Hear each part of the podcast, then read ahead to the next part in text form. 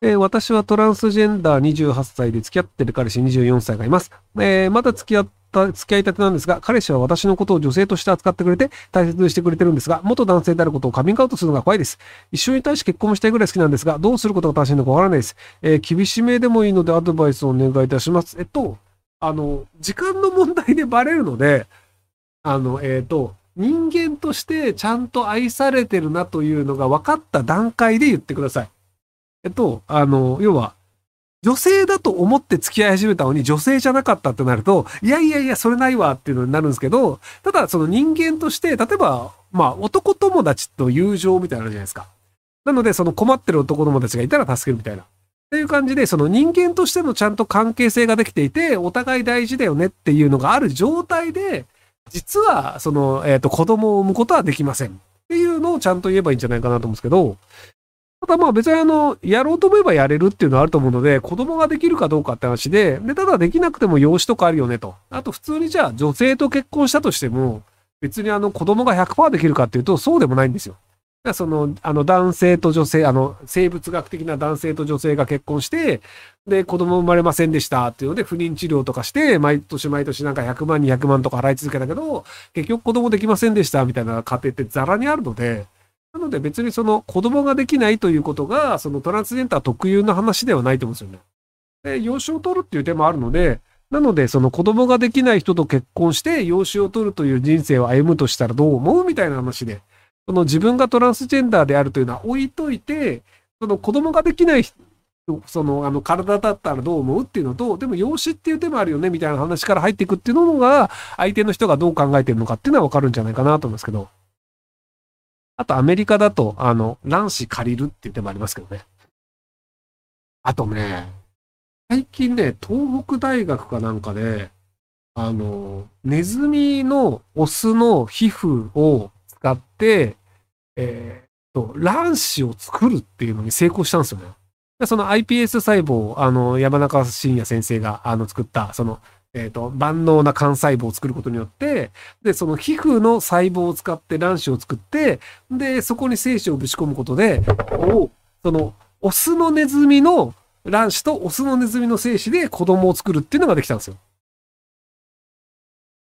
で、まあ、なんであのメスだとできないかっていうと、あの、遺伝子の XX と XY で、あの、男性、あの、オスの場合は X と Y を両方持ってるので、その Y を抜き出して X にぶち込めば、まあ同じことが起きるんですけど、女性の場合だと XX なので X しか持ってないので Y を持ってないんですよね。なので、あの、男性の方であれば、あの、クローン、クローンって言っていいんですか？まあ一応クローンではないんだけど、その、じ自分の X の遺伝子と自分の Y の遺伝子を使って配合させることによって、あの、厳密にはクローンではないんですよ。あの、自分と全く同じ遺伝子ではないので、X とか Y を配合させて、その配合のタイミングだったり、その、あの、優勢とかによってまたちょっと変わってくるので、ただ一応あの、父親も母親も自分っていうのが、一応ネズミだと、あの、受精卵まで作れたっていうのがあったりするので、まあ時間の問題で、そこら辺なんとかなるかもしれないなっていうのはありますけど。えっと、女性同士だとまだできないですね。その Y 遺伝子がないので、女性は。まあ、ただ、あの、ちょん切って Y 遺伝子を作るみたいなのが時間の問題できるかもしれないですけどね。えー先日某カフェで作業をしていたのですが、身に覚えのないメモがあり、中を見たら、可愛い好みのタイプで一目惚れをした、連絡をしてほしいと書かれていました。近くに座ってきた大学生風の男性だと思うんですが、正直その方のことをほぼ終えて終わらず怖さを感じました。思い返すと何とか見られたような気がします。初めての出来事で全く意味がわからず、今時メモでナンパする人がいるのかと思いますが、何かの詐欺でしょうか？えっと、あの、その、連絡先っていうのがなんかメアドなのか携帯電話番号かわかんないですけど、あのまあ携帯電話番号だったら非通知だったりとか、メアドだったらあの友達のメールアドレスから連絡送ってればいいじゃないですか。えっと、仮に詐欺だとしても、金さえ払わなければいいし、なんか怪しいところに行かなければ別に自分がなんか捉えることはないので、なので、あの、経験として乗ってみてもいいんじゃないですか。あの、人生ってその、いろいろな面白い経験をすることで、あの、なんか、こう、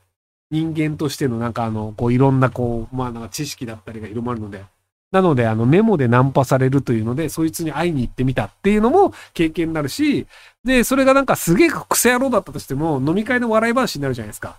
ていうので、あ、だから僕その、何か失敗した時に、あの、笑い話になるからいいよねっていう、割とそういう回収の仕方をしちゃうんですよね。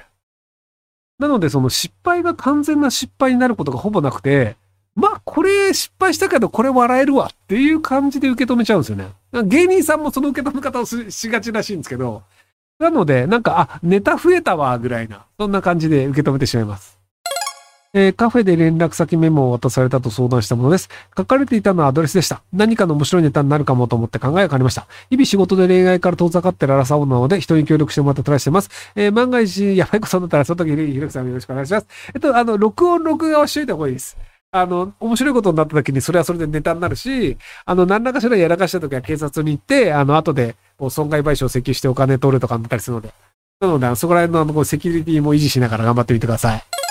えー、28歳女です。大谷翔平さんと出会うための作戦を一緒に考えてください。えっ、ー、と、大谷翔平さんの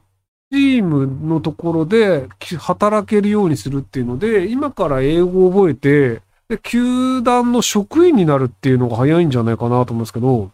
大谷翔平さんどこにいるんだっけ？あの、球場忘れちゃった、えっと、チーム忘れちゃったんですけど、多分その球団でも、あの、日本語と英語が分かって、で、なんか経理ができる人いた方がいい、エンゼルス？っていうのがあるので、なんか今から頑張ってエンゼルスに就職すればいいんじゃないかなと思うんですけど、多分給料めっちゃ安いですよ。なので、あの、直接出会う機会を頑張って作ればいいんじゃないかなと思いますけど。